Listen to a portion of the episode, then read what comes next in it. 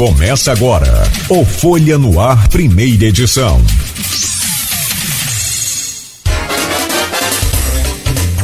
Terça-feira, 4 de abril de 2023. Começa agora mais um Folha no Ar, ao vivo, pela Folha FM 98,3, emissora do grupo Folha da Manhã de Comunicação. Ao vivo também no Face, Instagram, no YouTube, no na Twitch TV, em podcast daqui a pouco e logo mais reprise na Plena TV a partir das 17 horas. Bom, abrindo esse programa de hoje, deixa eu trazer o bom dia do nosso convidado José Alves de Azevedo Neto, economista da UENF e professor da Universo. José Alves, bom dia. Prazer sempre poder recebê-lo aqui no, no programa. Seja bem-vindo. Bom dia, meu amigo Cláudio Nogueira, bom dia, Aloysio, bom dia, o amigo da técnica ali. É sempre um prazer imenso estar aqui com vocês, esse grupo respeitado, um grupo de tradição na cidade, uma empresa que já tem 50 anos e a gente fica feliz em ver aí um grupo da cidade, né? Se perpetuar no tempo, como nós estivemos aqui assistindo na semana passada a entrevista do Murilo Diegues, né? Também dono de empresas na cidade, a gente fica feliz em ver o campista resistir esse momento onde chega várias lojas de fora, chega aqui, apanha o nosso dinheiro e vai embora. Deixa os empregos, mas a renda é pequena. Então, Aloysio, quero dar os parabéns a você e a sua empresa, que continue assim, porque vamos virar aí 100 anos de Folha da Manhã e várias outras empresas de campista. Tomara que eu esteja lá para pelo menos comemorar. Eu também. eu, vamos pedir a Deus para estarmos juntos, né? É, vamos falar em comemorar, não vai dar tempo de falar de esporte hoje, o programa já está né, adiantado. Mas no sábado tem que falar. O Fluminense toma de dois do Flamengo na primeira partida da decisão. E é claro, né, quando ganhou a gente comemorou, né, nessa derrota aí também, mesmo que parcial, o Fluminense agora tem que virar de três, tem que torcer para os astros se alinharem, para. A Luísa Abreu Barbosa, bom dia, seja bem-vindo. Obrigado mais uma vez pela presença aqui na bancada. Bom dia, Cláudio Nogueira. Tem muitas notícias hoje no site, né? Muito. Até gostaria de comentar algumas, mas eu vou deixar para fazer no final do programa, após a entrevista com o Zé Alves. É, é, obrigado pela presença. Vamos estar conversando aqui sobre o assunto que dominou, ainda está dominando, né? ainda noticiário nacional, que é a questão do arcabouço fiscal. Era âncora fiscal, mas aí o PT não gostou do nome, aí mudou para arcabouço. Também não é um nome muito bom, né? Parece calabouço, mas enfim. É... É... Bom dia, Beto. Bom dia sobretudo, sobretudo você ouvinte pelo streaming telespectador do Folha no Ar. Nosso bom dia especial a, aos motoristas aplicativo, taxistas, professores que representados pelo próprio Zé Alves, né? professor também, universitário. É... Vamos começar pelo, pelo plano local. Como diria Capi, vamos começar pelo nosso canavial. Nosso canaviais. Você é, faz várias observações é, e posta em rede social, link, faz no seu blog e posta, comparações entre gestões, né? Você fez agora uma recente entre gastos na saúde, entre o governo Vladimir e o governo Rafael Diniz, que foi o antecessor. Rafael, é. Como é que você, enquanto economista, está vendo é, essa questão da economia de Campos, porque Campos é, é um município, como não é raro no Brasil, onde o principal empregador é o próprio município, né? Não é raro no Brasil, sobretudo em município petrorrentista, né? Que tem, tem, mais, tem mais dinheiro. É... Como é que você está vendo? É... Já estamos agora, fechamos março, estamos início de abril. Vladimir assumiu em 2000 e 2021, né? Já estamos no, no, terceiro ano de governo dele. Como é que você vê, no geral, é, campos, a economia de campos, que tem como principal, principal empregador o município, como é que está a ação do município. Uma coisa que a gente debateu muito antes da eleição, inclusive você participou de algum desses painéis, recuperação econômica de Campos. Bom dia. Bom dia, Luísio. Bom dia, Cláudio. Bom dia, Beto. É, a gente vê Campos dentro de um contexto aí onde você tem várias forças políticas e, e econômicas que estão se preocupando com a cidade, isso é muito importante, porque é uma cidade que tem um orçamento público municipal de mais de, de mais de 3 bilhões ao ano, foi o orçamento do ano passado, é um dos maiores orçamentos do Brasil, e a gente está vendo é, o prefeito, de certa forma, é, se esmerar em aplicar bem o dinheiro, mas a gente nos preocupa muito essa retomada do crescimento econômico de Campos via agricultura, porque a agricultura de Campos é uma agricultura, Aloysio, que nós sabemos muito bem, ela depende ainda do setor sucro-alcooleiro, que é um setor que está vivendo a sua decadência. A gente que viveu, eu, você, vivemos anos é, de ouro no setor sucro alcooleiro de Campos, onde na década de 70, Aloysio, é, nós moíamos 10 milhões de toneladas por safra, chegando a 12 milhões. Isso está lá no livro de Jorge Renato.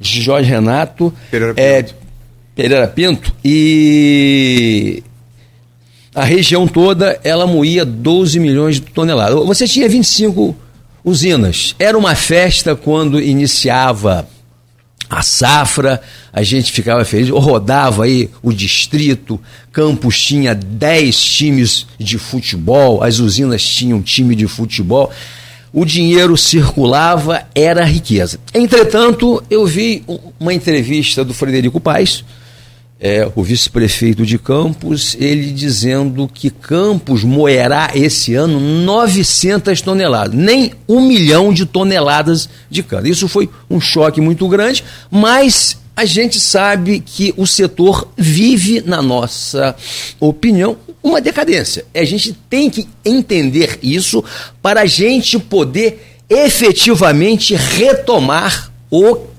crescimento econômico de campo. Se nós acharmos que o setor tem essa punjância toda, a gente vai ficar né, discutindo o óbvio do lanche. As duas usinas que nós temos, a Cana Brava, a Sapucaia, onde é a Coagro, estão hoje em recuperação judicial. E a matéria-prima de Campos, que deveria estar expandindo, a gente sabe que está sendo cultivado mais cana e etc porque vai abrir uma outra usina, eu acho que essa terceira usina, a abertura dela não vai ser é, econômica, e sim uma abertura do ponto de vista político. Por que político? Porque eu vejo que é, as, as lideranças políticas se expuseram demais né, dizendo que tinha saída via, no caso, agricultura, aquela coisa toda. Mas eu percebo que, do jeito que é feito hoje a agricultura, sem conhecimento, sem, sem equipamentos avançados, nós vamos ficar nessa e daqui a 10 anos, se nós retornarmos a Folha da Manhã, a gente vai estar discutindo agricultura de novo e se tivermos ainda as usinas, porque a situação do segmento é uma situação delicada. Eu falo isso com pesar, porque eu sou campista e eu quero ver a minha cidade se expandindo, porque do ponto de vista orçamentário, do ponto de vista é, do orçamento que nós temos hoje no município, esse orçamento é um dos maiores do país hoje. Então, nós temos que ter, sim. Eu gosto muito de uma, de uma do Fundecam, Fundo de Desenvolvimento Econômico de Campos. Que as pessoas falam só o lado ruim dele, mas o Fundecan, ele tem um lado bom e deixou um grande legado para Campos. Inclusive, a usina São José foi reaberta com Frederico Paz via recurso do Fundecan, numa época em que a gente tinha o ciclo do petróleo aquecido, muito dinheiro, então, se, se não me engano, foi na, foi na gestão Arnaldo Viana, onde se reabriu a usina São José e os fornecedores se reuniram para arrendar aquela usina. Então, se você tem ainda cana em Campos, usina em Campos, eu, eu digo que foram esses fornecedores de cana que se uniram e estão lutando aí, resistindo para não deixar o setor sossobrar, o setor acabar. Porque realmente a gente vê que temos outras, temos Centro-Oeste, nós temos São Paulo, o Nordeste, e é, lá a forma de você é, fabricar cana, usinar, é diferente, porque é uma coisa mais moderna. Então a gente espera que esse vento da modernidade ele, ele comece a soprar também no nosso município, porque a esperança nossa é que a cidade se, se levante, porque eu olho assim às vezes, né, quando vem uma loja de fora, né, uma grande rede, não, porque vai chegar a rede tal Aí a gente vê o seguinte, né? Que o dinheiro de Campos está saindo daqui e está irrigando outras economias. Aí você fala, hum, mas, mas os empregos, tudo bem, vem os empregos, mas a renda é baixa, é, são salários né, que não são altos salários. O que nós estamos almejando são as empresas que remunerem bem os seus colaboradores, porque senão não vamos né, retirar a economia de Campos do marasmo que nós temos hoje. E outra coisa, Campos hoje é uma cidade de servidores públicos. E a gente sabe muito bem quem gera a riqueza é a iniciativa privada. A iniciativa privada. O setor público ele é indutor de riqueza. Então, nós temos que incentivar as pessoas a abrirem as suas empresas, as pessoas a fomentarem os seus negócios, porque é, a gente vê que a cada semana fecha uma loja na cidade de Campos. Eu vejo, por exemplo, semana passada fechou uma doceria ali na Pilinca. Aquela loja Ipiranga ali na, na Felipe Web fechou agora. Uma loja de tintas. Então eu vejo com com restrição nessa situação nossa, porque a gente tem sangue de campista, vive aqui, né? nós educamos os nossos filhos aqui e nos deparamos com uma situação como essa, é lamentável. E eu vi aqui o nosso amigo Diegues semana passada fazendo aí, vaticinando aí de uma forma meia, meia, meia é, complicada que esse ano é o ano da recuperação judicial. Vivi até na coluna dele sábado. E o ano que vem é o ano da falência. Eu espero que o Murilo esteja absolutamente equivocado, porque chega de falência, chega de recuperação judicial. É, o, o José, recentemente o secretário de Agricultura esteve aqui, o Almi. Gente boa meu amigo. E quando você toca na questão do conhecimento, eu não vou fazer aqui defesa de ninguém. Muita tecnologia. É, e tecnologia. É. E concordo com você, sem tecnologia, você não consegue absolutamente nada nessa agricultura de hoje. E o, o que se fala muito, que se prega muito, é a agricultura familiar, que vai né, é, é substituir esses latifúndios, essas grandes.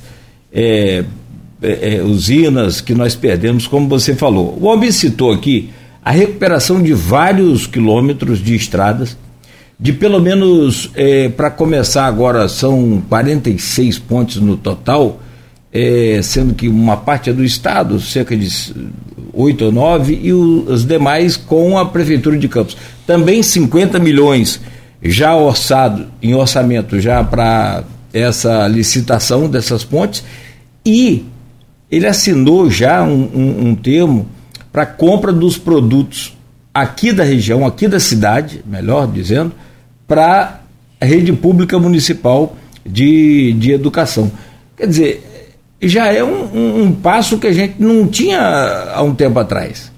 Não, sempre... E mais com, com relação às usinas, só para lembrar, esse ano temos aí a expectativa da chegada da usina Paraíso, que deve também dar uma outra incrementada no setor.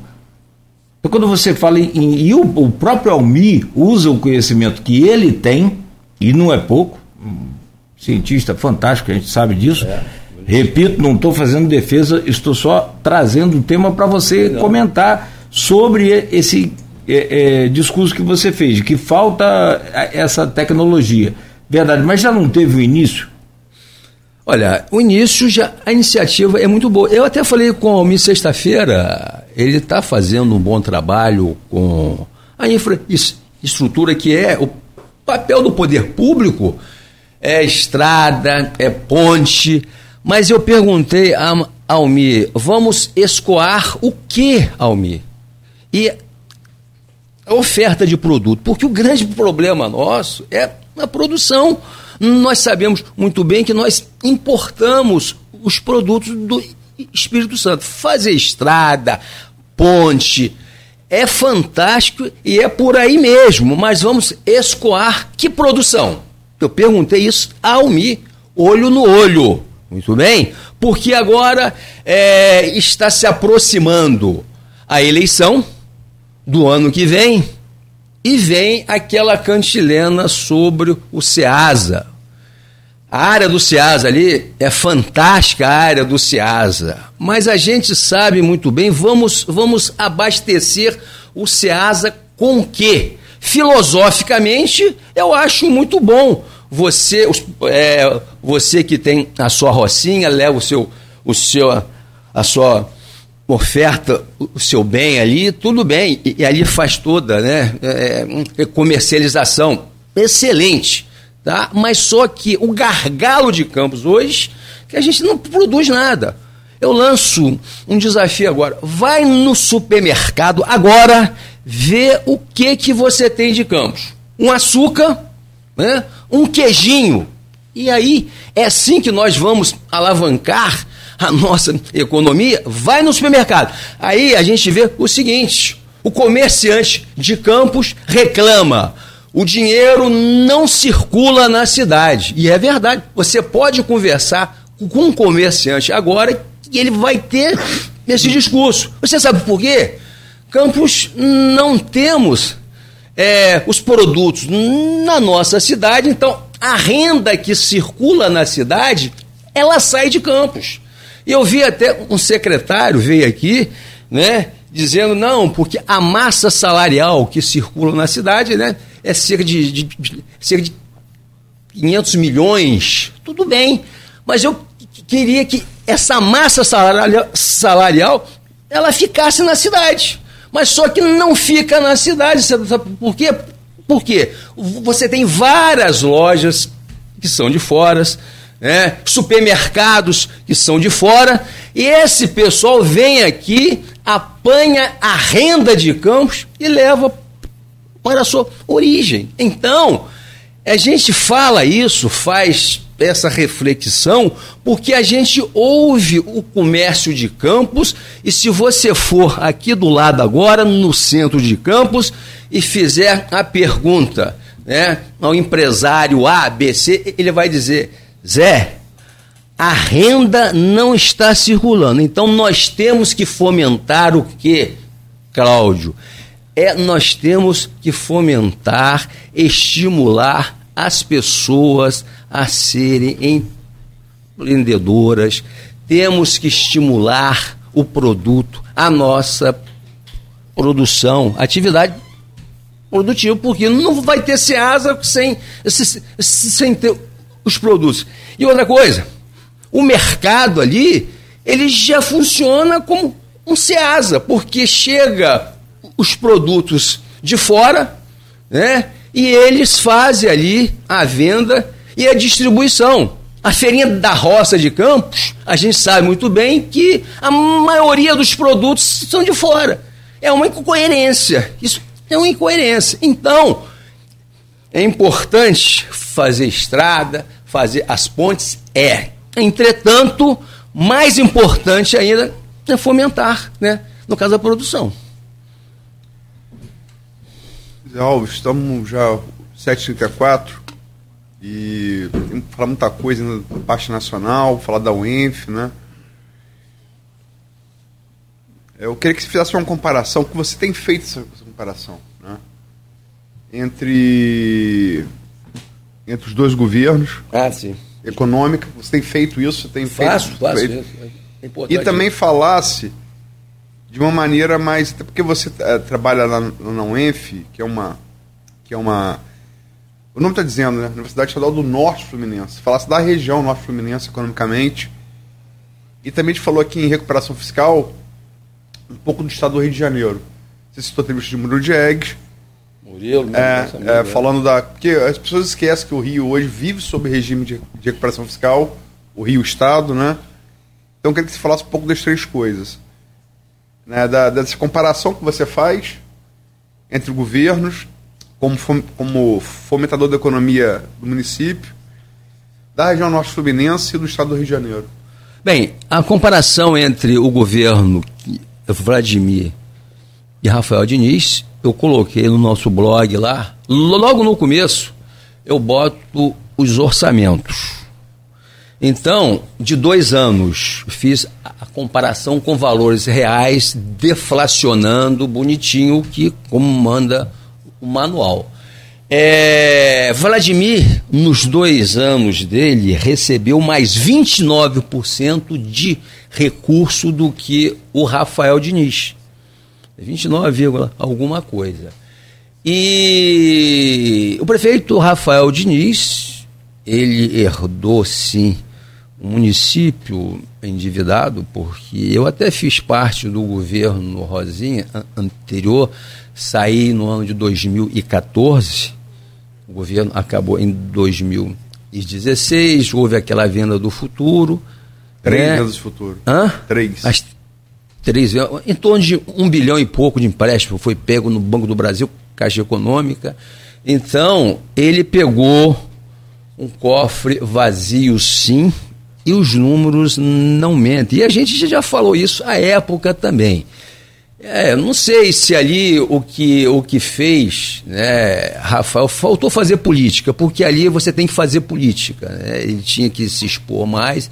Eu acho que pela idade dele, a despeito dele ser uma pessoa muito capacitada, articulada, mas ele se encolheu no poder e tinha ali uma assessoria com uma inexperiência muito grande. Mas o ponto fulcral é que ele recebeu menos dinheiro sim, porque ele pegou aí o barril de petróleo batendo aí a 50 dólares, 60 dólares. E quando o Vladimir assumiu, essa curva se inverteu. Essa curva se inverteu, o barril de petróleo, ele, né, cresceu muito, né? E eu me lembro, Aloysio, que em 2017 né, e 2018, a arrecadação média da maior receita que tem o orçamento municipal, que é royalties, no caso de Rafael, foi em torno de 500 milhões.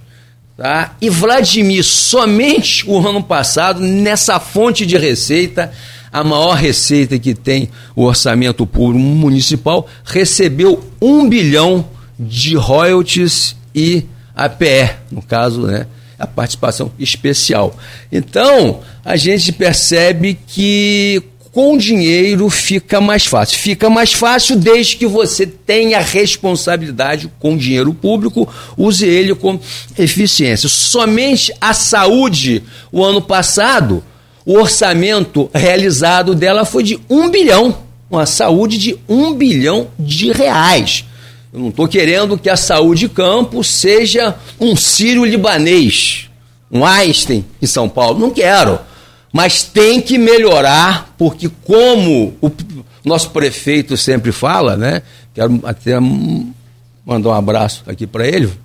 É, dinheiro tem, dinheiro não está faltando dinheiro em campo. É preciso que esse dinheiro na saúde seja investido com maior eficiência. E o maior, maior gargalo que tem hoje Campos é a questão do ônibus. Os trabalhadores, seis horas da manhã, fazem fila nos pontos de ônibus, roda a periferia de Campos. É com tristeza. Uma cidade com orçamento de mais de 3 bilhões de reais, não ter ônibus.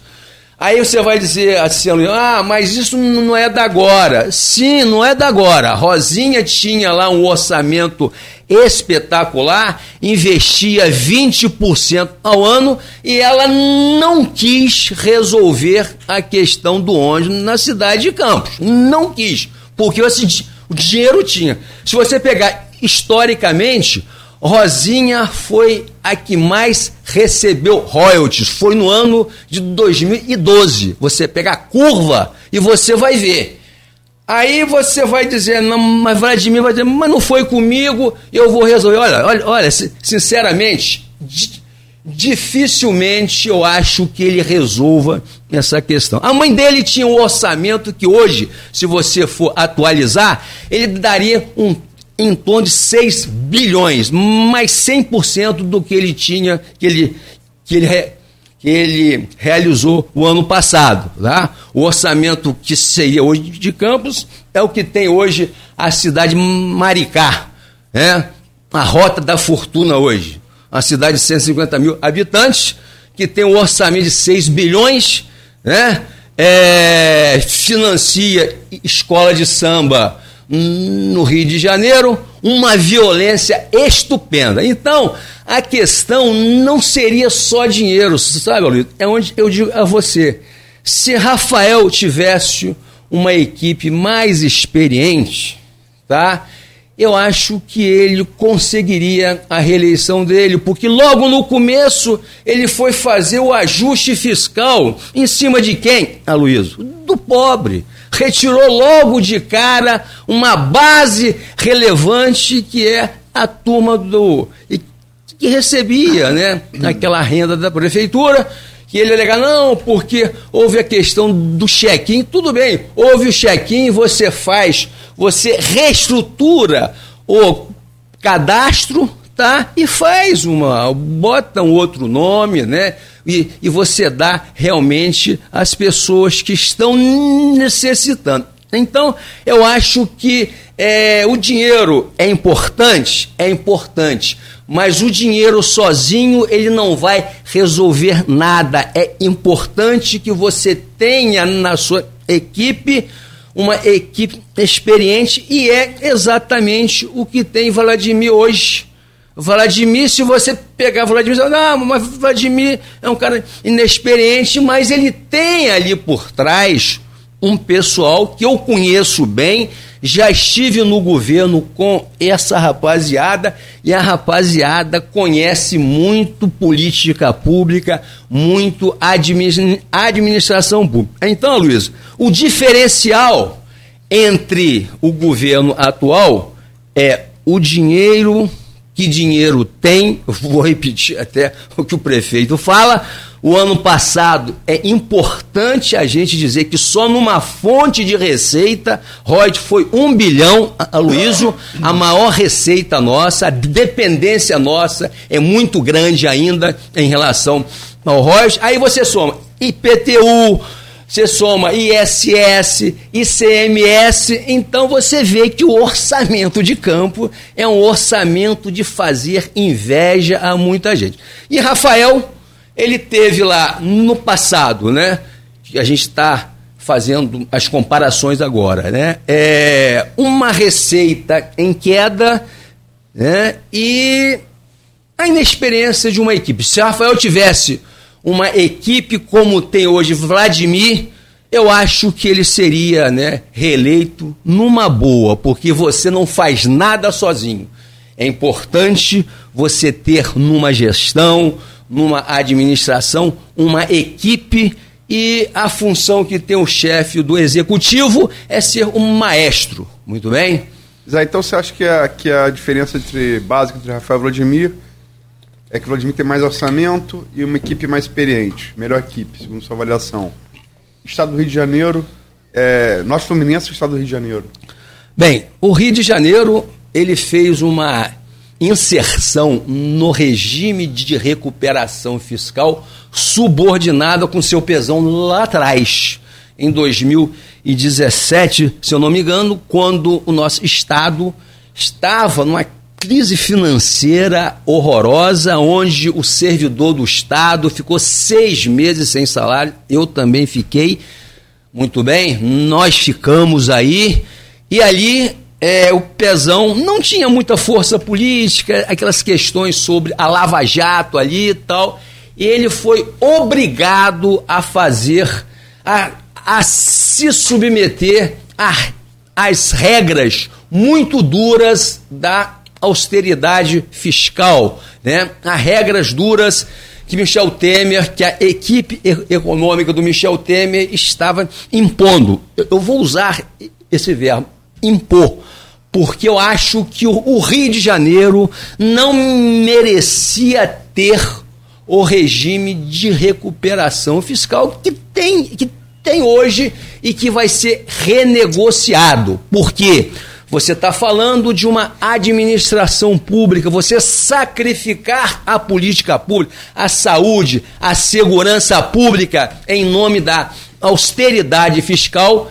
Você tem que analisar bem essa questão. Não podemos ver apenas a austeridade fiscal. Nós temos que ter também o que? A austeridade social.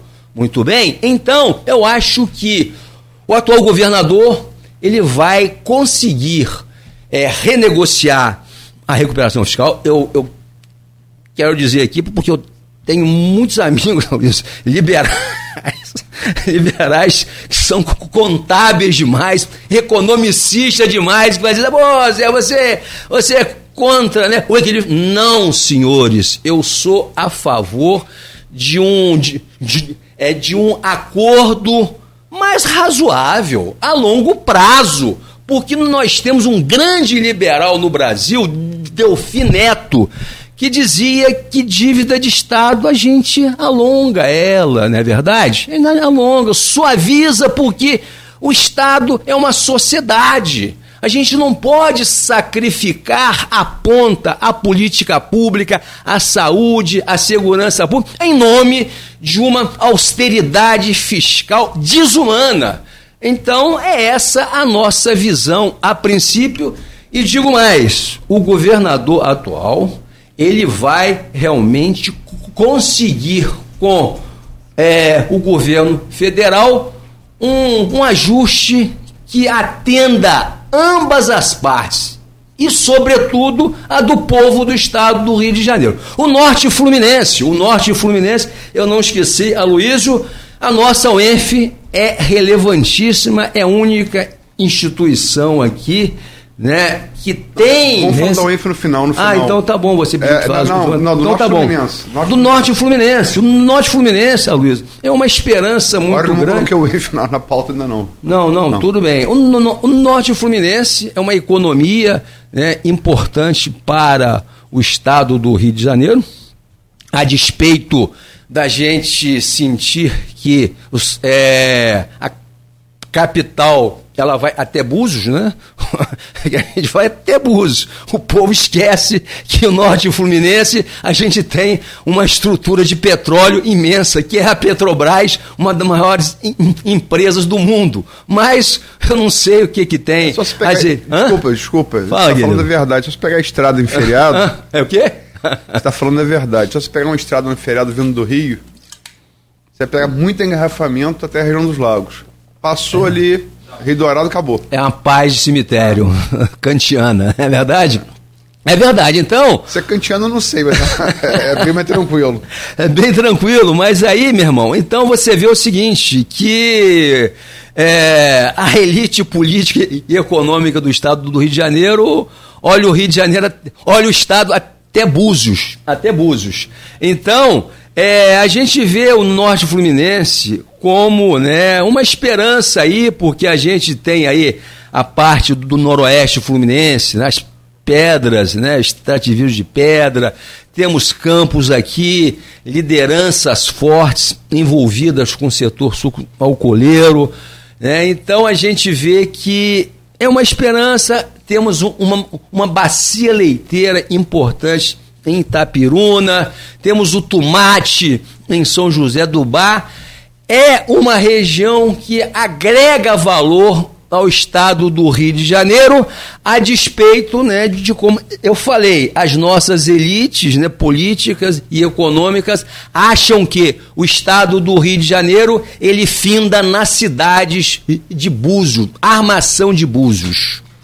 Se Zé, fosse arma, só... armação de Búzios. Ele, ele, vai até Rio das Ostras, ele vai um pouquinho mais. Um pouquinho, é. E Macaé, esquece de Macaé, que tem a Petrobras, a maior empresa do Brasil e, e uma das maiores do mundo, esquece que está no norte do Fluminense. Aliás, né? bem lembrado, Rio das Ostras Tá ali, eu... tem a ZEN, a Zona Especial de Negócio ali, que bomba. Grande, é. que bomba. Cresceu, para quem conheceu o Rio das Ostras nos anos 80, eu conheci. E Rio das Ostras hoje é, é. impressionante. É, é, tá bombando. 200 mil habitantes, rapaz. Rio das, Rio das Ostras Barra São João não tem, não tem mais, não tem mais separação. Não tem mais. É contínuo. E o trânsito ali, qualquer hora do dia, no, fora do pico, no pico, ele está sempre intenso, ah. né? Muito grande. Zé, só para fechar e para dificultar a sua resposta, Opa. vou te dar só. É... Se, se, eu não souber, eu declino, peço um para responder. Não, é o tempo, ah. para a gente poder adiantar aqui os assuntos. Lá no, no grupo de WhatsApp, ah, eu só queria acrescentar que se você falou que tem dinheiro, oh, dinheiro. a Pepe Mais ontem anunciou é. que o, a produção dela até 2023 é 1,1 milhão de barril por dia. O que era esperado 2 milhões caiu para 1,1. Ou seja, o, o, barril chegou a 100 dólares de novo ontem. Meu amigo. Se tem dinheiro, vai melhorar. Eu posso só falar, fazer uma observação que eu lembrei agora. Aloysio, eu fico assim. É, olha essas obras com uma restrição é, por quê? A pergunta está aqui não. no grupo. Ah, então fala. Do Neto, Neto. de ex-prefeito, tem política na veia. Quem Arnaldo disse? Garcia. Arnaldo Garcia é gente boa, não teve política na Como veia. o senhor observa os investimentos no município nos últimos anos? Bem, nos últimos anos, foi muito pouco nos últimos anos. Se você pegar do governo, Rafa, de 2014, né? Que houve a crise do petróleo, o investimento ali caiu muito. Foi o que eu falei. Eu, com você, Rosinha, né, foi a que mais investiu, investiu 20% em um ano. Não morar feliz, tinha várias obras, aquela coisa, chegou a 20%. Entretanto, é que nós falamos, foi a gestão que mais recebeu royalties, que foi no ano de 2012. Muito bem? Então, ela investiu. Mas tal. então, recebeu nos... é valor absoluto Hã? é valor absoluto ou corrigido? Atualizados, atualizados. Ela investiu 20%, a época dava 500 milhões. Então Rosinho recebeu um valor corrigido mais que Mocaibe? Mais do que Mocaibe. Depois eu te passo esse valor, tá? Lá do InfoRoyalty. Porque você vê a curva, né? Entendeu? Então você vê que. Agora, eu acho que é, Vladimir retomou os investimentos, porque Rafael Diniz, em função de ter um orçamento pequeno tal, investiu menos, investiu menos. Aí, Vladimir retomou esse investimento. Agora, o que me dói é ver o asfalto ser asfaltado. A cidade ela tem muitos problemas, tá certo?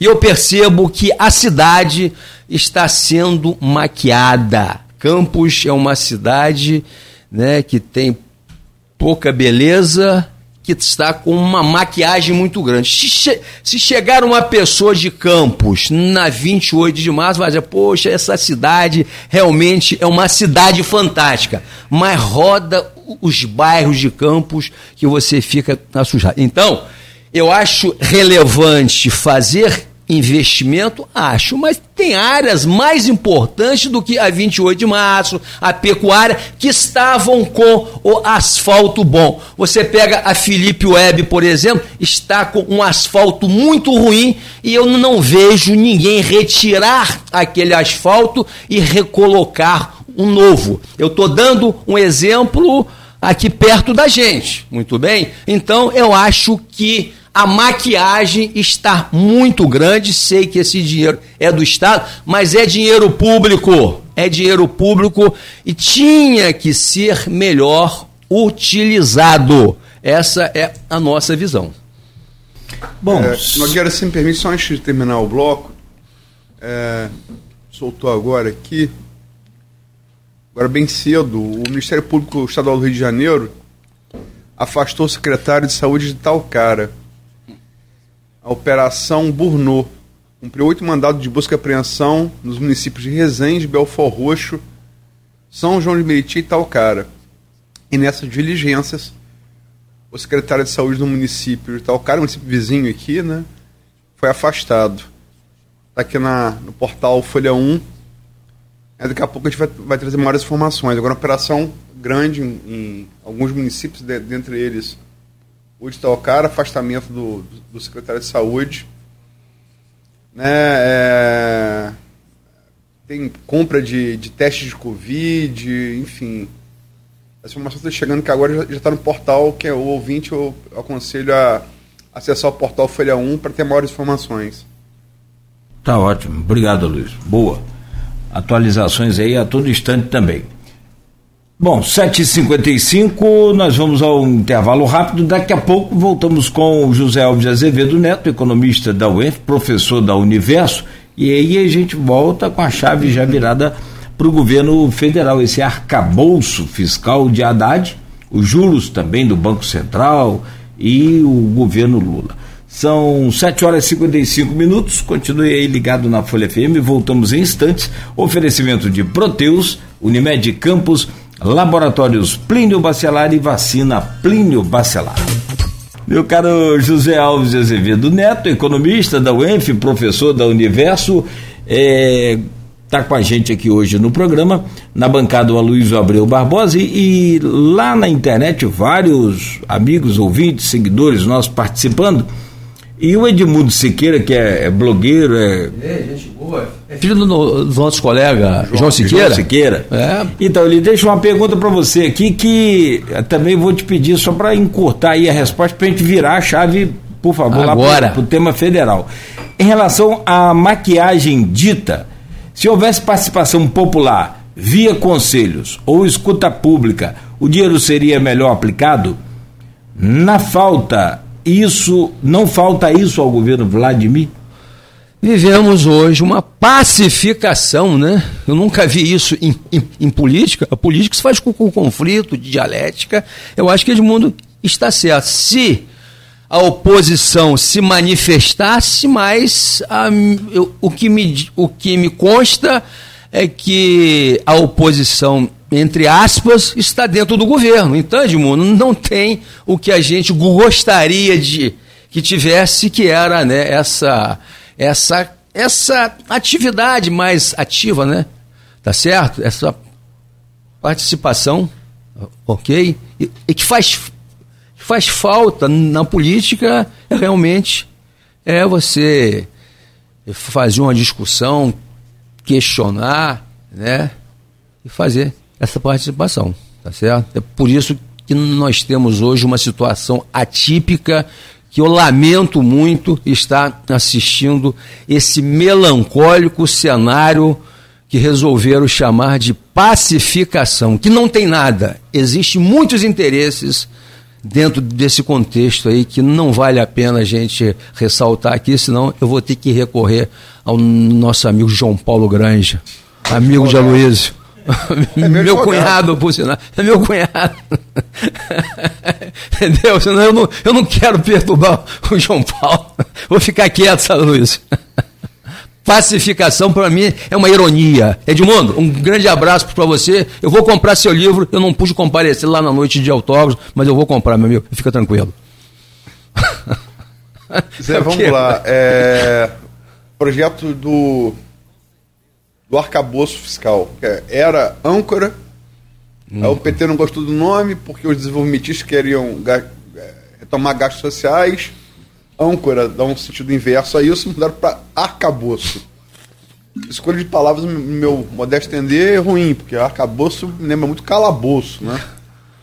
Mas enfim, é uma referência fiscal. Uma referência é um.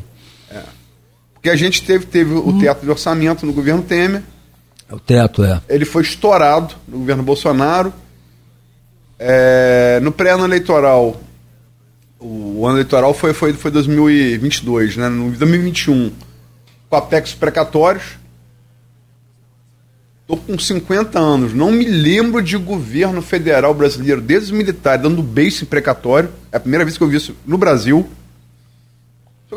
Venezuela, Bolívia, Brasil, nunca tinha visto. Né? O que que é precatório? Dívida transitada julgado com a União. Tem que pagar. Ah, não, vou pagar depois. Devo no nego, pago quando puder.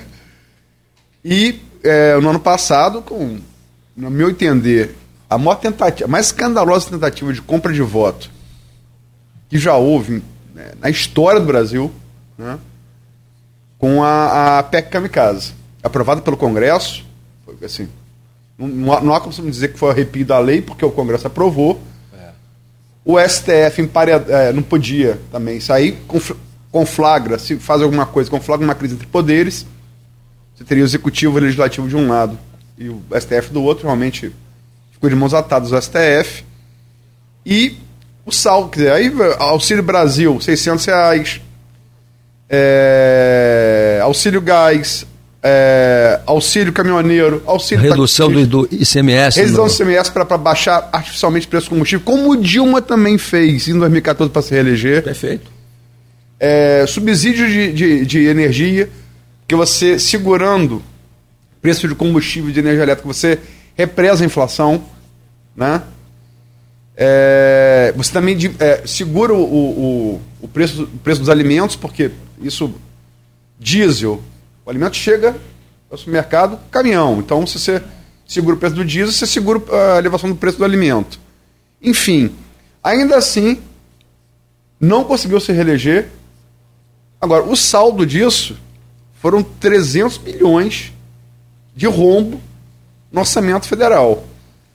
Aí um governo que, é, como Lula, terceiro governo, é, terceiro governo Lula assume, querendo, é, falando em retomada de gasto social, e aí, essa coisa, discussão semântica, ah, saúde, educação, infraestrutura não é gasto, é investimento. Isso é uma questão semântica. questão prática é de onde sai o dinheiro, né? Vem esse, esse auxílio, esse auxílio, perdão, esse arcabouço de Haddad, que é, de fato, o começo do governo, na prática do, do governo Lula, que teve uma boa acolhida, inicial pelo menos, do Congresso e, da, e do mercado. Como é que você vê, enquanto economista, o arcabouço fiscal que teve sinal verde de Lula é, para Haddad na quarta-feira passada e na quinta-feira foi, foi entregue ao, ao, ao Congresso Nacional? Pelo menos o projeto inicial dele, falta detalhes ainda. Como é que você viu? Eu vi como uma boa iniciativa, inclusive eu quero ressaltar que você falou sobre o mercado. A Febraban soltou uma nota oficial semana passada elogiando esse marco legal. Não vamos usar ar- arcabouço, âncora. Eu acho que o PT vai gostar do marco legal Marco de fiscal. Haddad, marco fiscal. Pois é.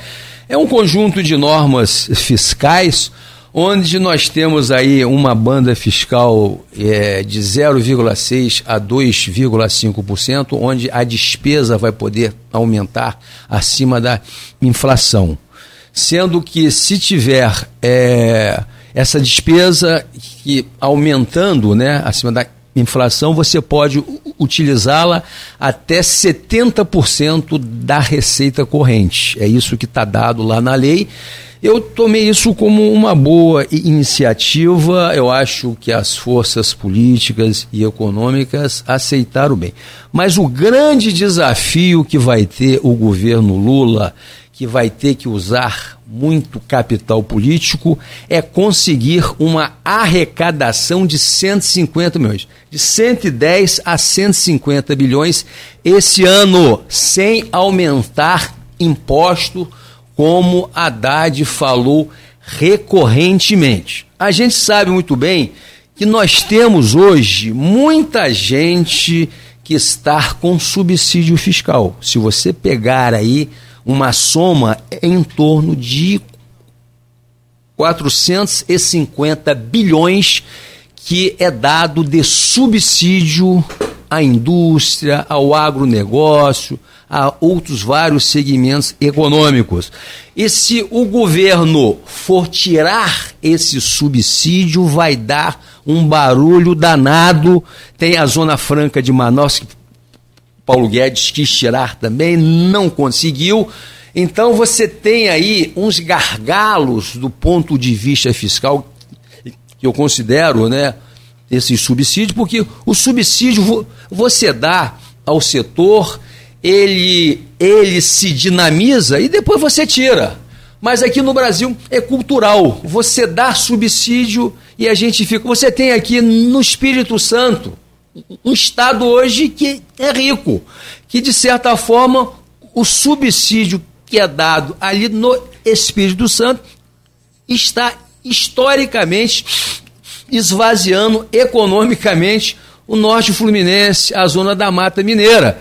Já estava na hora de rever esse subsídio também porque você tem no Sudeste Minas, São Paulo e Rio, e Espírito Santo era o irmão pobre. Aí a União deu, na época da, ditadura, o subsídio. Tá? Então, Luiz, eu vejo que a grande dificuldade que vai ter o governo Lula vai ser negociar essa retirada de subsídio e fazer esse caixa de 110 a 150 bilhões ao ano, porque é o que está ali no nosso marco legal fiscal ou, ou arcabouço fiscal. Muito bem? Então eu acho que aí né, a, a gente vê que as lideranças políticas, os senadores, os deputados, receberam muito bem, mas outra coisa é você tirar e ter que negociar com seus eleitores.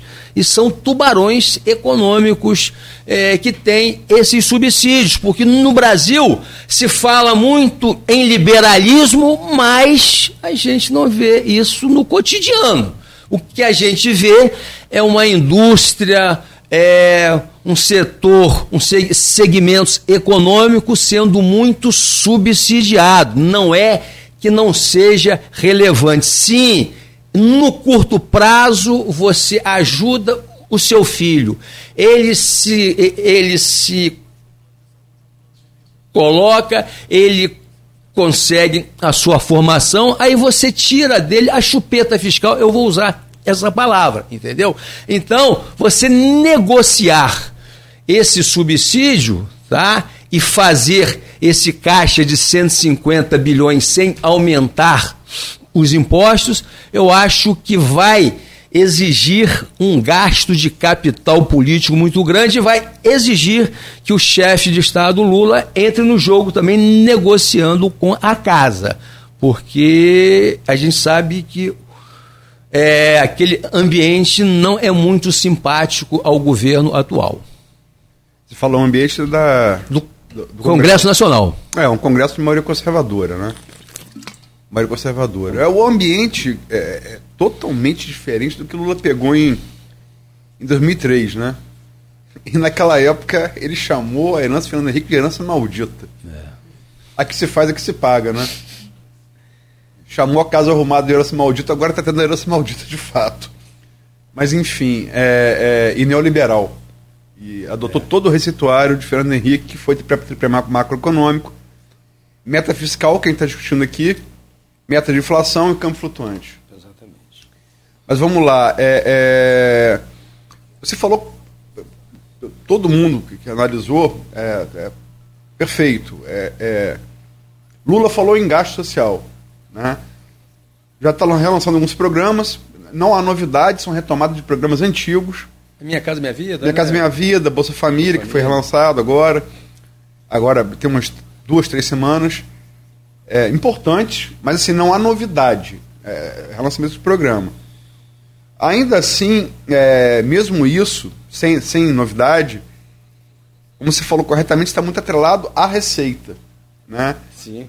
É, correto também que você falou, a Haddad falou na coletiva no- na quinta-feira com ao lado de Simone Tebet que não vai aumentar imposto. A solução para isso, segundo tá- está se, se- é, se colocando, seria cobrar de quem não é cobrado. Até porque essa questão de subsídio, fatalmente, se você tirar subsídio, se você tirar a isenção fiscal de agronegócio, não passa. Vamos falar a verdade aqui. Não passa. Não passa no Congresso. E é complicado realmente, que também você para para ver, a Europa toda subsidia a É agricultura. verdade, eu sei disso. Entendeu? Sem dúvida. Se tirar, se tirar o subsídio de agricultura da França, acabou a agricultura da França, não tem mais vinho francês. É verdade. Vou falar português claro aqui. Mas é verdade, é, É. verdade. E, e seria cobrar de quem não paga hoje. Que é- são dois setores, né? Que está falando. Aposta eletrônica, aposta virtual, é um negócio que cresce assustadoramente no Brasil. Não tem jogador de futebol que não esteja empregado num, num, num site desse, que não paga nada. E atacadista chinês. É varejista, é. É, perdão, varejista chinês está acabando com o nosso comércio de varejo. Você falou aqui É. da entrada do comércio de fora no nosso aqui. O que os chineses estão fazendo com o Brasil está acabando com, com o comércio varejo brasileiro. É engraçado que não se fala em cobrar de igreja, porque também se falar isso também não passa. A imunidade, tem uma imunidade né, constitucional, né? imunidade. Tempos de qualquer culto, né? Embora- Os Tempos de qualquer culto. Embora, se você for seguir a pátria que inventou o protestantismo, que é a Alemanha, se cobra sim. Na Alemanha se cobra, se cobra imposto, como qualquer outra atividade. Mas enfim. Fala também, fala, fala também de Uber, né? Mas seriam é o, os varejistas chineses e a aposta eletrônica. Vamos fazer conta. Você que é o cara, o cara adora, adora fazer, é, gosta, tem por, por atividade isso. Isso, seria- isso vai ser o suficiente? Essa conta vai fechar? A pergunta se vai fechar, eu não sei, mas que é importante é, portanto, Luiz, ele mandou agora o arcabouço fiscal e vai mandar também a reforma tributária, porque nós precisamos né, é, estabelecer. Depois, né?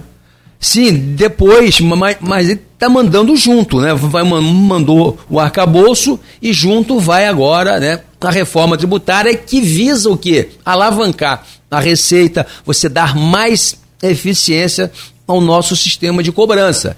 Então, eu acho que essa operação casada, ela está muito interessante. Muito bem? Você manda agora o marco legal fiscal e depois você manda a reforma tributária. Agora, não é simplesmente mandar e dizer que vai ser aprovada.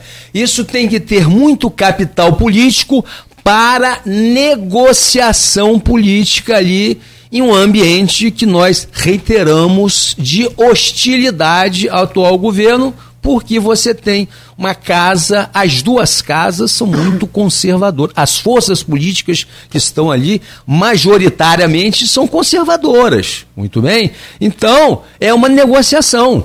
É uma negociação forte que vai requerer muito, né?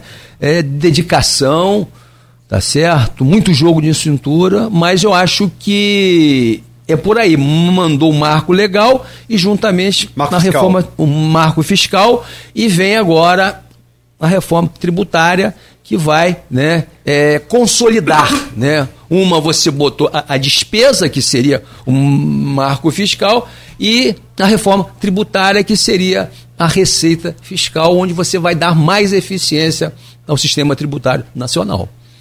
Não, o que você falou é, também é, é uma aposta pulo de 10. é, Essa, esse arcabouço, marco, âncora, enfim. É, Questão semântica é sempre, tudo né? a mesma coisa, é, a né? mesma coisa. É no fundo o que, que é, para o ouvinte entender. É o resumo da ópera. Não gasta mais do que arrecada. É, É, isso. é. É isso. Em tese é isso. indicar ao mercado que está tendo sempre um superávitzinho e tal, mas o Brasil é solvente, nós temos reservas cambiais aí? Não, não somos uma Argentina de maneira nenhuma, uma Venezuela nunca, isso é discurso de palanque, Cuba jamais, então o Brasil é diferenciado, agora falta né, a, a nossa classe política que está eleita hoje no Senado e na Câmara, dá ser sensível, né? E olhar a forma de uma a causa, né, como uma causa nobre a nível de Brasil e não ficar nessa polarização, né, de fla-flu, embora o nosso Flamengo, né, Cláudio, venceu o Fluminense. Ah, você é Fluminense, né? Nesse chega de fla-flu no campo político, não. Deixa eu só completar a pergunta, Zé, por favor. É, é, tá, é, todo mundo está falando isso, lógico. Esse arcabouço, marco, ah. enfim fiscal, ele tem que ver acompanhado da reforma tributária. Ponto. É, é, por aí, eu acho Tem que ver. É... E outra, outro, esse é um ponto. E outro ponto que tem muito, está tá gerando muita, muito debate, e saiu agora a pesquisa da Datafolha, embora a Datafolha tenha errado bastante na, na, na, eleição de 2022, assim como o IPEC também, errou muito, eu queria ver muita pesquisa da, da MDA, que foi o que mais acertou, primeiro turno teve uma diferença de 1,8 pontos do resultado. E o segundo turno errou, errou a votação de Lula. O MDA estava revendo 0,2% da votação de Lula e 0,2% de Bolsonaro. Então, eu sinto falta da, da pesquisa MDA, que, foi, que acertou demais no, na eleição passada. Mas a, o Datafolha fez a pesquisa dizendo que Lula está certo, a imensa maioria da população, em bancar essa guerra política é, ou, ou, não é bancar a guerra política, está certo sobre, sobre a questão do, da taxa de juros. Então, os juros reais de quase 14%. É 8, é 8%. Você tira a inflação, no caso, dá 8%, ah. o juro real, né? 13,75, né? 13,75 é o nominal. É o bruto, né? Ah, ah. É o bruto. Esse é, esse termo técnico, é bobagem também. Mas, enfim, e, e ontem, o que parece que entrou nessa briga foi o Chuchu. Alckmin ontem ecoou o discurso de Lula. Eu acho que depois da semana retrasada desastrosa que Lula teve, um bando de besteira que andou falando, acho que acendeu a luz amarela, teve o tempo para pensar da pneumonia, teve que adiar a viagem da China, e reviram a estratégia de comunicação que estava desastrosa, semana retrasada foi um, foi um desastre. Foi quatro ou cinco em sequência. Né? E parece que afinaram o discurso. Deixa agora que o homem do mercado, que é Alckmin, comprar da Fiesp, homem da Fiesp, né? É, homem da Fiesp comprar briga é, com o Banco Central. Também me parece uma, uma, uma estratégia política. Se, se, tudo der errado, olha, a culpa é de Campos Neto e de Bolsonaro. Né? Herança maldita. Né? Enfim, me parece também uma. Assim, uma rede debaixo do trapézio. Se tudo der errado. É, a culpa já tem, conta. Né? Já tem minha bode expiatório. Agora, nessa questão dos juros, aqui eu trago duas perguntas do grupo para você. Uma de William Passo, trabalha junto contigo lá na UENF, geógrafo com especialização do doutoral em estatística. Gostaria da opinião do entrevistado sobre a independência do Banco Central e sobre a Selic em 13,75 ao ano. O entrevistado é a favor ou contra? E uma pergunta também da Silvana Venâncio, jornalista de Bom Jesus de Tabapuana Professor, essa guerra o presidente, essa, essa guerra do presidente Lula com o BC, na sua opinião, quem vence? Então são duas perguntas sobre Banco Central e juros. Eu acho que já venceu, Silvano, foi Lula, porque você viu o Datafolha ontem, 80% da população fechou com Lula no que tange a essa questão de taxa de juros. A taxa de juros nosso 13,75 está muito alta nesse momento. A gente tem que entender que nós não temos hoje uma, uma inflação de demanda. A inflação nossa é de custo, é de oferta, falta bens e serviços no mercado. Então, é, diz o manual que, de economia, obviamente, que o remédio da taxa de juros é para inflação de demanda. O que fez com que a nossa inflação caísse o ano passado foi a redução dos impostos feito no governo federal passado, o ICMS que veio para 18%. Isso deu uma queda na espiral inflacionária, porque a gente sabia muito bem que o que estava inflando, o que estava impactando a curva da inflação era os combustíveis. Então a gente tinha o quê? O diagnóstico é de uma inflação de custo. Aí o Banco Central vai e aumenta a Selic e joga lá em cima. É uma das maiores do mundo. A taxa real hoje, tirando a inflação, é de 8%, 7,5%, 8%. A do México é menor do que a nossa, que é uma grande taxa também.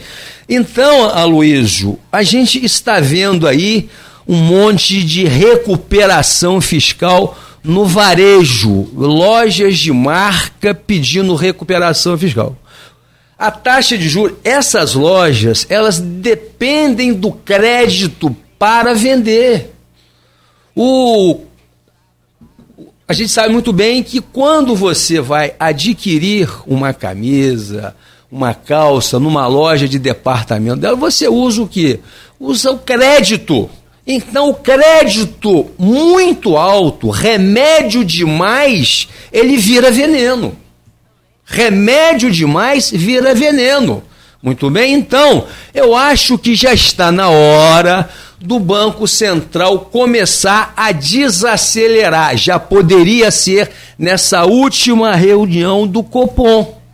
Mas não sei, ali me, essa última ata me cheirou um pouco de picuinha política ali, está dizendo que a taxa de juros ela pode aumentar ainda um pouco mais. Eu estou vendo que o Banco Central americano, o europeu, disseram que vão aumentar também. O Fed aumentou, taxa, o Fed aumentou o Fed, um né? antes do, do Banco Central. É, pois é. Mas nós temos que analisar a nossa conjuntura aqui, o nosso ambiente econômico. Muito bem? Então, já que o governo está fazendo a parte dele e Campos Neto disse que aumentou os juros, uma vez que o governo anterior aumentou demasiadamente o gasto público. Aí ele foi, aumentou a Selic. Entretanto, agora nós temos já o governo encaminhando o marco fiscal lá para o Congresso Nacional votar. Então, eu acho que está na hora dos senhores diretores do Banco Central começar a reduzir a taxa de juros, porque eu acho que a espiral inflacionária está sob controle. Está sob controle. Agora, você reduz. Se você sentir que vai haver um recrudescimento, aí você puxa de novo. Mas está na hora desse pessoal do mercado financeiro, respondendo aí a resposta de William, né? O Banco Central é independente do chefe do Estado, tá? Mas é dependente do mercado financeiro dos banqueiros. Sempre foi assim. O Brizola dizia, já, já naquela época se discutia a independência do Banco Central. E Brizola respondia: antes eu vou é, privatizar o Banco Central. O Banco Central sempre esteve sob a batuta dos bancos brasileiros. E Roberto Campos Neto é um representante legítimo do Santander. É diretor tesoureiro, era diretor de, era diretor do Banco do, do Santander. E existe lá a porta giratória. Ele quando sair do Banco Central, tranquilamente depois de fazer é, a sua é, quarentena, ele vai retornar ao mercado financeiro em grande estilo. É a única coisa que ele sabe fazer. E eu conheci o avô dele aqui no CDL, no debate com Lessa. O avô desse homem é um erudito, né? Eu tive a e, honra de entrevistá-lo. Poxa, é um erudito, um homem fino, é um liberal um liberal que criou o Banco Central, o sistema Telebrás, ele que criou junto com Bulhões, os liberais, o CNPq, ele que criou, a FINEP, foi tudo obra do liberal Roberto Campos, que acreditava na indução do desenvolvimento via Estado brasileiro. Uma coisa que eu vejo aí os intelectuais de, de, é, de Chicago, tá certo? É, os neoliberais, os Milton Friedman da vida, tá? Dizendo que tem que vender até a polícia militar. É lamentável você ter que ouvir, tá certo? Esses dinossauros já perderam tempo. Gente, num país onde existe a desigualdade social nossa, se você não tiver um Estado forte, você não reverte. A riqueza, eu quero deixar bem claro aqui, quem gera é a iniciativa privada. O poder público faz a política pública. Então, vamos esquecer essa rivalidade que foi dada aqui nos últimos anos, tá certo? Onde tem um um radicalismo, Estado é negativo. É negativo, mas é o Estado que salva o pobre. Não é, não é, é o capitalista salva o pobre. Muito bem? Então tem que ter o quê? Um relativo equilíbrio. Então, eu quero dizer que a taxa de juros está muito alta o meu cheque especial é de 100% ao ano. Tá certo? É de 100% ao ano. Então está na hora da gente repensar essa Selic, porque a nossa economia ela tem que andar. Porque senão o que o Diegues falou aqui vai se confirmar o ano que vem, Aloysio. Entendeu? O que nosso amigo Murilo falou aqui vai se confirmar. Tá certo? Zé. O que nós não queremos isso para o Brasil. Por quê?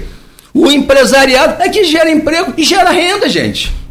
Para fechar esse bloco, Zé, Zé Alves Neto, economista da UENF, professor da, da Universo. Deixa eu trazer aqui a avaliação sua, hum. talvez seguindo essa esteira da dificuldade de conciliar a economia com o, o social e acho que aí é uma pegada muito. Você vai levar uma semana para falar, mas dá uma avaliada nesses 90 dias do governo Lula. E, e, e como a Luísa disse, do Brasil a gente tem lá no blog Opiniões, assim que foi lançado o arcabouço fiscal, né? É, né? É bonito. Não acho não, cara. cara Nós que rimamos com calabouço. É, cala, é.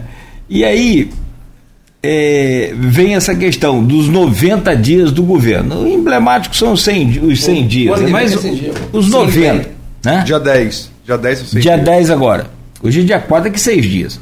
Mas já dá para dar uma, uma beliscada nos 100 dias aí, que eu não sei se ele vai fazer tanta coisa nesses seis próximos dias. Mas vamos lá. Como é que você avalia esse o governo Lula 3 nesses três primeiros meses do ano? Olha, o governo entrou com um trauma grande que foi aquele 8 de janeiro ali, aquela coisa patética, lamentável, né? Nós não esperávamos viver uma situação semelhante, que dirá igual aquela ali daqueles fanáticos, né? Manipulado por trás, a gente sabe exatamente é, o sujeito que estava por trás, que fugiu do Brasil. Inclusive, ah, Luiz, ele fugiu, mas antes, né? Ele fez, ele fez uma consulta com advogado, Ives Gandra, filho, né? E que disse, olha, você tem que sair do país, porque se você ficar, você vai ser preso, né? Então, a figura, né? O inominado, o inominável, ele antes fez uma consulta jurídica a Ives Gandra, filho, e depois gerou aquela situação que foi orquestrada em frente ao exército que a gente acha lamentável. Se fosse o, M, o MST que estivesse acampado em frente ao exército, ia tomar muita pancada, muito bem, mas como, né, a gente viu aí, não vamos descer a minúcias, está certo? Agora, o governo Lula iniciou aí é, com isentando de imposto de renda aquelas pessoas que ganham até dois salários mínimos. Ele iniciou esse programa via Caixa Econômica Federal e Banco do Brasil, o Desenrola Brasil, porque você teve aí nós temos hoje um endividamento das famílias muito grande, onde, onde a gente diz que o consumo está reduzido também em função de muita gente estar endividada. E a Selic alta, ela acaba elevando também, tá certo? Esse passivo familiar, tá certo? Essa dívida. Então, é, agora o governo encaminha esse arcabouço fiscal, como você gosta de usar a palavra. Não, que eu gosto não. Não, você. Tá eu usei marco legal, marco, marco fiscal. fiscal é. Muito bem. E a gente vê aí é, o governo né, iniciou uma certa dificuldade porque o Estado estava desmantelado. O Estado brasileiro estava desmantelado, seja na educação, seja na saúde, no meio ambiente, Ministério do Trabalho. A gente ficou vendo agora vários trabalhos escravos no Brasil, vinícola no Rio Grande do Sul. Que coisa lamentável, a gente no século 21 termos que assistir essa situação deplorável de trabalho escravo. Então, a gente olha com uma certa a gente olha com uma certa restrição essa situação, mas o Estado estava, estava é, desmantelado, então foi feita essa montagem. E a gente vai completar 100 dias semana que vem, e já está sendo né, é, encaminhada eu acho que até maio ou julho eles encaminham a reforma tributária e a tendência agora é o governo ir se acomodando, não, né? E cumprindo aí as promessas de campanha. Eu acho até que esse marco legal tinha que ser encaminhado já em janeiro, né? Porque o governo teve de outubro a dezembro para você é, vê essa questão sobre as medidas econômicas, mas ele adiou um pouco, porque você tem ali umas as pessoas que estão hoje no governo são pessoas que têm experiência política, administrativa, conhecem bem a máquina pública já. Tá? Então, ele encaminhou agora, então eu acho que a tendência né, é o governo melhorar mas é natural que a cobrança ocorra, porque é função da oposição fazer o quê? Cobrança e não viver uma pacificação. Posso Bom, só, só completar? É, essa, essa discussão do, do Banco Central, só para pontuar, não é, não é uma pergunta, só uma lembrança. Ela, quem é a favor de juros altos? Juros altos? Em tese ninguém. Né? Agora, e você vai encontrar economistas, mais da linha desenvolvimentista como, como Zé Alves, vai encontrar mais, é, economistas liberais. É uma coisa consensual, né? que ninguém vai defender juros altos a priori.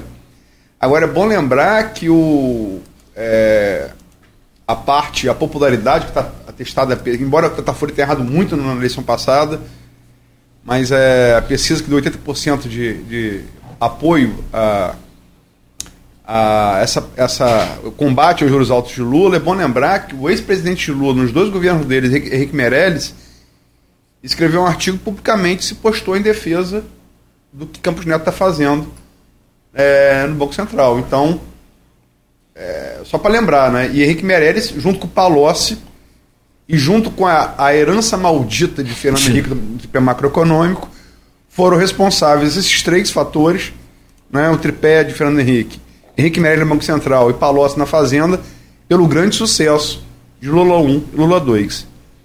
Henrique Meirelles defendeu agora, recentemente, anteontem, em artigo publicado na imprensa, a política de juros do Campos Neto no Banco Central. Não estou endossando, só estou lembrando. Sim. Claro.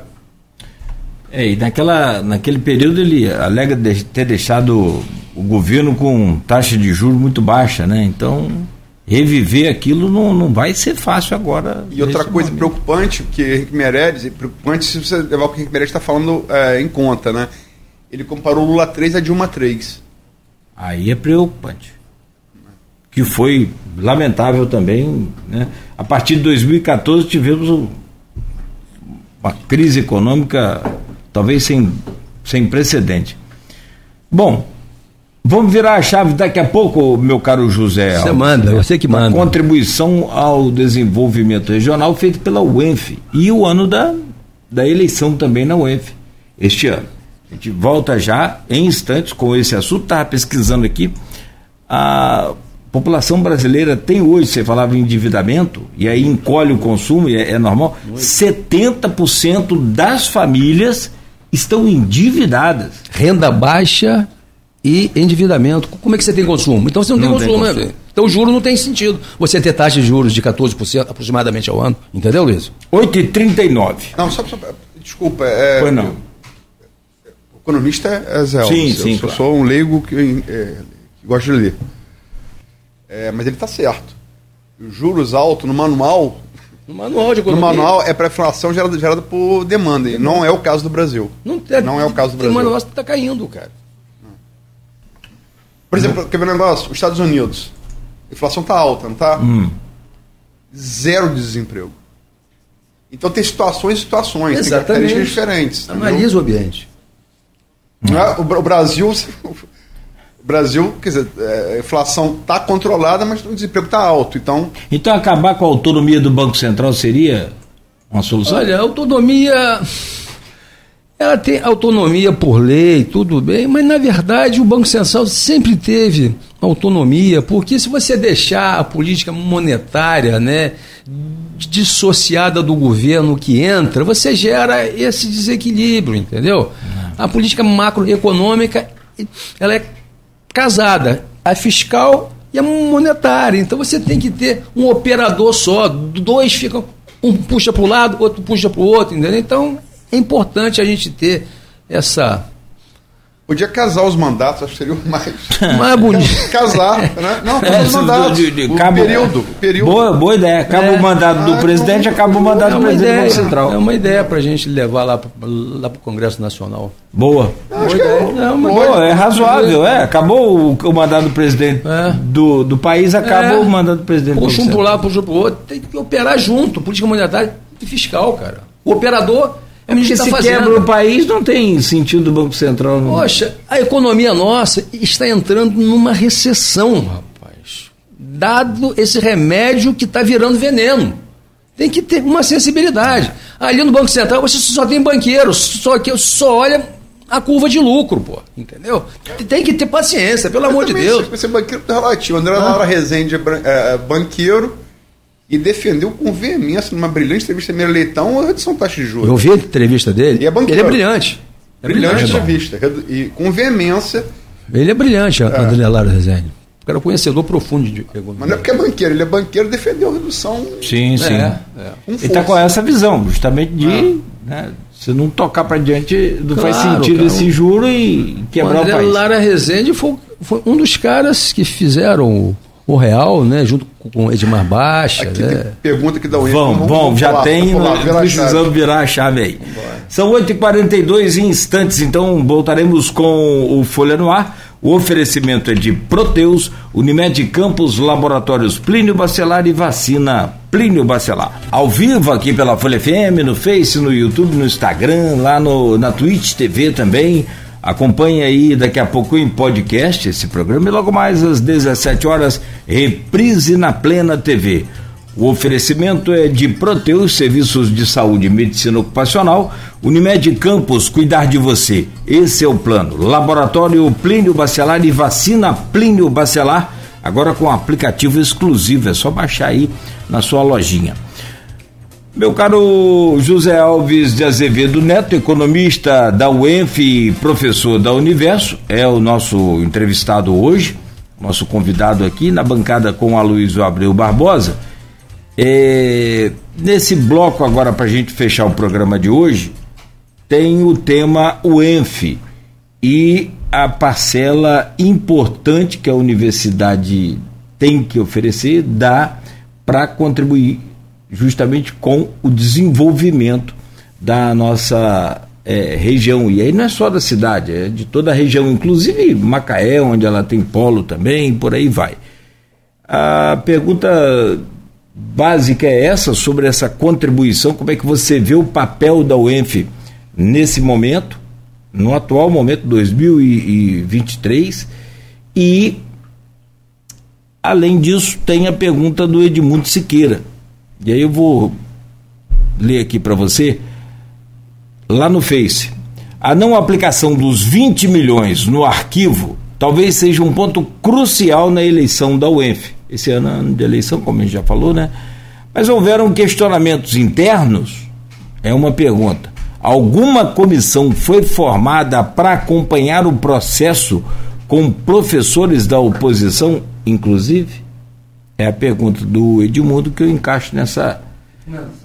Tá respondendo a pergunta. Olha, Edmundo, eu não tenho conhecimento que exista essa comissão de professores de oposição. Mas é, eu vejo que os professores que são candidatos lá já, já estão olhando isso aí com carinho. E isso vai vir à tona agora nesse processo eleitoral. Agora, eu acho que o reitor, junto com o Vladimir, são duas pessoas maduras e eles vão chegar a bom termo nessa questão porque é necessário executar esse dinheiro lá no arquivo municipal, que, pô, a hora que chove dá sempre problema. Então eu, eu acredito muito no diálogo, eu acho que não falta nem em relação a Vladimir e nem em relação ao Raul Ernesto, o nosso reitor lá, a quem eu mando um grande abraço. Ok? Antes de cair o arquivo? Eu, não, porque eu estou brincando, não, mas é, não sério, é verdade, é sério, não, porque, claro que vai. Graças claro a Deus, vai. por um lado, não claro tem vai. chovido mais tão forte. Não, Zé, mas as águas de março fechando o verão, como dizia o Tom Jobim, elas estão chegando aí, né? Março acabou e as águas não chegam. Ah, por favor. Nessa. Bota a lenhazinha aí. Eu Bota. fui, não, Ah, não, não. Só cogitar um fato. Eu fui o primeiro a noticiar. Uma fonte minha na Alerj, porque esse, esse, esse dinheiro sobrou da Alerj, É da Lerge, foi. Da É Lerge. siciliano que botou aqui, né? siciliano. Uma fonte minha da Alerj me falou, ó, vai ser esse dinheiro. E como tem que ser uma, um, um, um- para passar da leste para municípios, tem que ter uma, uma pessoa é, jurídica estadual, Um CNPJ estadual, né? estadual, foi a UENF. A UENF só entrou nisso. Primeira, porque a UENF, no projeto dos anos 90 da EBC-TV, Escola Brasileira de Cinema e Televisão, no governo Marcelo Alencar, reformou o solar do colégio. Estava acabado. Ele reformou, eu, eu participava daquele projeto naquela época, trabalhava na UENF nessa época, Você foi, foi, foi servidor lá, você. Você É, é. concursado lá. É, é, é, foi reformado. A- o projeto não, não saiu, porque era, é uma, era uma escola de regime de internato, tipo escola de cinema de Cuba, e ali é complicado você fazer coisas ali. Ia cavar para fazer é, uma cisterna. Você encontrava um cemitério, um cemitério é, de, escravos, de escravos negros. Ia para o lado, o cemitério índio. É, então é complicado, foi complicado ali e foi aproveitado pelo Arquivo Público Municipal. E é, esse dinheiro, para essa segunda reforma agora, falando primeiro, foi nos anos 90. Eu estava presente na inauguração. Eu estava lá, presente. É, saiu em 29 de outubro de 2021. Nós estamos hoje em 4 de abril de 2023. É, um- vamos combinar um pouquinho de tempo, né? São, do- são, são um ano e cinco meses. De 20 milhões em caixa, rendendo juros. Né? Tá, está rendendo juros, não, não é pouco o que está rendendo. Com esse juro do Banco Central, não é pouco que está rendendo. Aonde Mas esse né? juro reverte para a obra, reverte. É, vamos esperando Essa receita sim, né? financeira, ela reverte para a obra, Esperemos né? que sim, mas, enfim, já são um ano e cinco meses, né? É, precisa, precisa resolver isso aí para para ser é importante o projeto, né? E não podemos deixar a memória de Campos, né, ser sepultada por uma chuva, né? Agora, e, e eleição a reitor, como é que você está vendo? Já para gente encerrar, que são 8h54. Olha, eleição de reitor é uma eleição muito disputada dentro da nossa UENF. Nós temos lá, a princípio, eu acho que a candidata da situação deve ser a Rossana, né, a vice-reitora. É. E o Carlão já falou comigo que ele é candidato. Então eu vejo com uma, uma, assim, uma expectativa muito boa, uma disputa muito boa. A gestão que Raul está fazendo, eu considero muito boa. A universidade está arrumadinha, tal, muito bem cuidada. Eu vejo aos domingos, né? Eu gosto de andar de bicicleta, vou lá aos domingos, a sociedade comparecendo, né? Visitando a UENF, fazendo piquenique, cafés. Tá? Agora, nós temos um grande gargalo lá dos técnicos administrativos. Eu sou economista lá, faço parte do Perde, né? É a questão do voto, né? De, de uma categoria vale mais do que a outra, né? Os, hoje dos educadores, o voto vale 70%, o dos técnicos 15% e dos alunos 15%. A gente está fazendo uma campanha para a gente fazer né, uma, uma paridade desses votos aí, porque é injusto uma universidade terceiro milênio, onde você tem na boca a democracia, que existe democracia, mas que democracia é essa se o voto de um vale mais do que o meu voto? Muito bem? Então, a UERJ também funciona assim, lamentavelmente. O sindicato nosso é o mesmo sindicato, então nós vamos lutar agora para fazer essa campanha que tem que ser levada ao Conselho Universitário para a gente ajustar essa assimetria, porque é inaceitável. O, IFE funciona né, de forma diferente, a UF, a UFRJ, verdadeiras democracias. Então a gente espera que o Consune, né, o Conselho Universitário, ele seja sensível para a gente né, resolver essa questão, porque a UENF está com 29 anos e é necessário, né? Então, como eu falei, a UERJ também, as duas universidades que tem o estado do Rio de Janeiro, é a UERJ e a UENF. E ambas têm essa, essa assimetria, eu diria, né? O voto de uma categoria vale mais do que o outro. Então, uma pessoa que conhece razoavelmente a ciência política sabe que isso não é uma democracia. Entendeu, meu querido ah, Aloysio? Só para finalizar aqui, é, a gente falou, falou do IFE, a gente falou no primeiro bloco aqui sobre município. O ex-prefeito Sérgio Mendes está tá nos ouvindo, foi entrevistado aqui do programa, acho que duas semanas atrás, não foi isso, Nogueira? Sim. E fez uma pergunta, mas aí ele estava falando do Nacional, ele. ele Passou o time. É. é. ele falou sobre o Prévio Campos. Até, até por acaso, por coincidência, Campos, a gente estava discutindo eu e os Alves aqui no intervalo é. sobre o Prévio Campos. Mas é, é. Sérgio, pergunta super relevante. Só, pô, só peço a vocês mais ouvintes. Por favor, tente fazer a pergunta nos blocos, porque senão você vai ficar voltando para o bloco e não, e não. Não acaba o programa. Não acaba o né, programa. É. é. mas fica aqui, eu vou, vou, vou encaminhar a você a pergunta do Sérgio Mendes, está aqui no Facebook. Ah, é, mas você falou do IFE aí. E tem aqui a Sandra Maria Teixeira dos Santos, médica, que coloca aqui é, Jefferson Mães Azevedo, meu candidato a prefeito, excelente administrador e honesto. É seu irmão, é. É. reitor do IF, também tem eleição esse ano, o IF ou o ENF. Ele não pode mais ser candidato, porque ele foi dois mandatos. É, e é cogitado para ser o candidato do PT a prefeito de Campos, pela experiência que tem, né? e também por ser, ter um perfil capaz de furar a bolha do PT. Né? Como, eh, como, como Macron fez em 2002, por exemplo. Que, é, entra na pedra, sobretudo a pedra que é muito bolsonarista, né? Pedra de Campos. É. A, a 98. Hoje é 98. Era 98, 99, hoje é 98. É difícil falar de um, de um, de um irmão, porque passional sempre vai estar ali. Mas em termos, em termos assim, o economista falando, o, o analista, falando, o analista, ah. como é que você vê essa possibilidade do seu irmão? Olha, Jefferson é um bom nome, é um cara capacitado. Quem pode falar melhor dessa questão política dele são os servidores do IFE, os pares dele. Eu, como irmão, eu diria que marcho com ele onde ele estiver, no PT, no PMDB, tá certo? Mas é um bom nome, nome perfil. A Sandra, eu quero mandar um abraço para ela, nossa vizinha lá em Atafona, a doutora Sandra, estou, Sandra Teixeira, Sandra Santos, né? Santos Machado, ela fica chateada que a gente faz uma confusão. Um abraço para você, Sandra. Mas, mas Jefferson é um bom candidato, né? E Campos estaria muito bem servido se ele fosse eleito prefeito de Campos, mas eu não posso ocupar nenhuma secretaria por conta de nepotismo. Eu, já, eu declinaria do convite se ele fizesse. Não, o nepotismo proíbe né, esse tipo de conduta.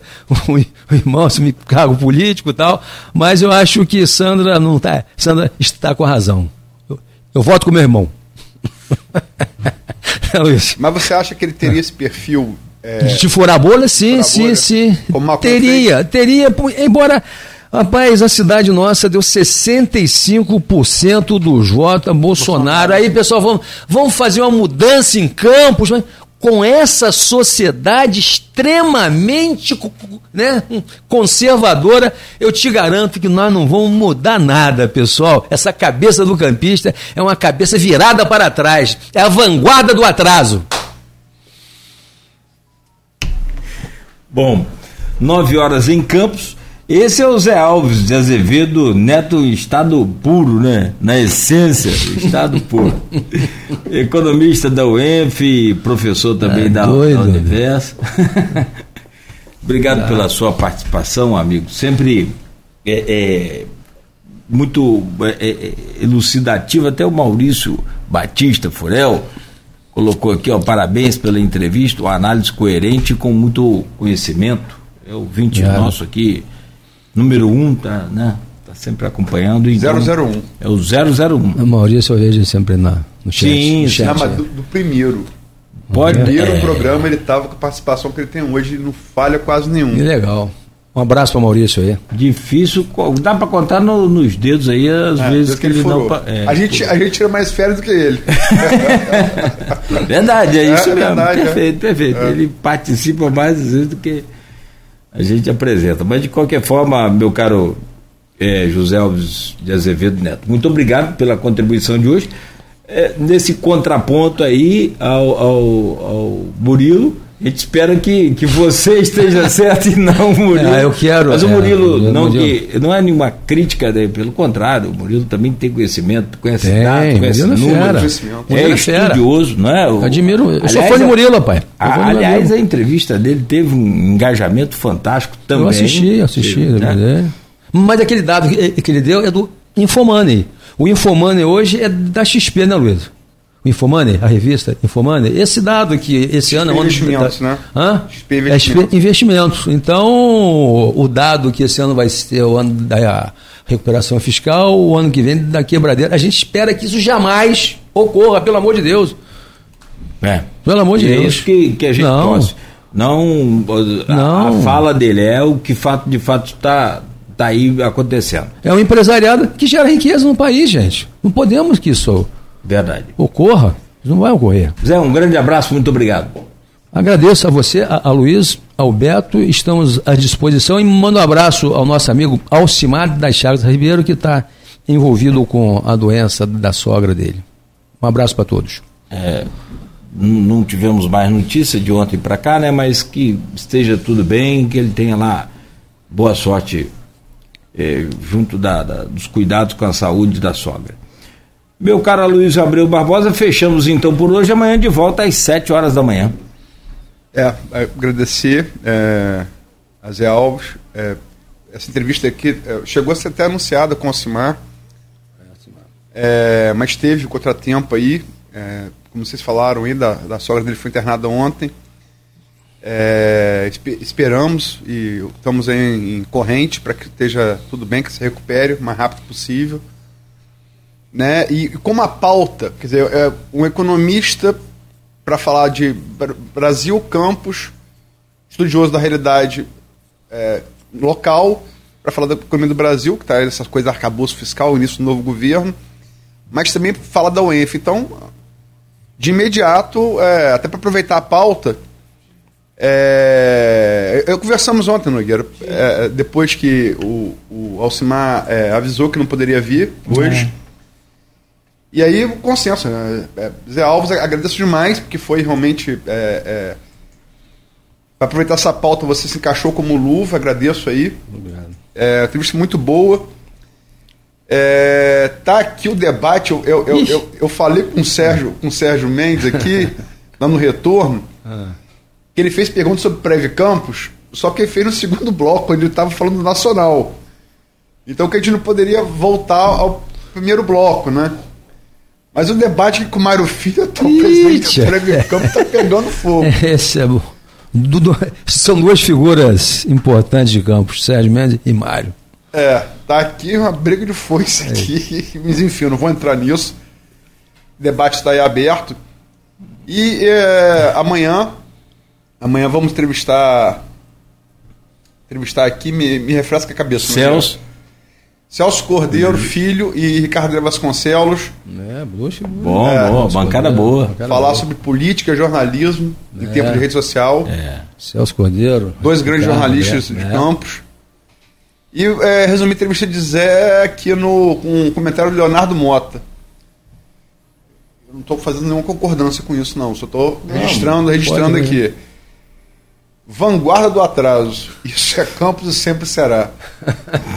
É, o Leonardo Mota ecoando as palavras finais aqui do Zé Alves pelo, é, a quem eu agradeço a entrevista. Muito obrigado, Luiz. Muito obrigado ao Grupo Folha também. Valeu. Tá certo então. 9 horas e 6 minutos. Amanhã, quarta-feira, tem Folha da Manhã nas bancas, hein?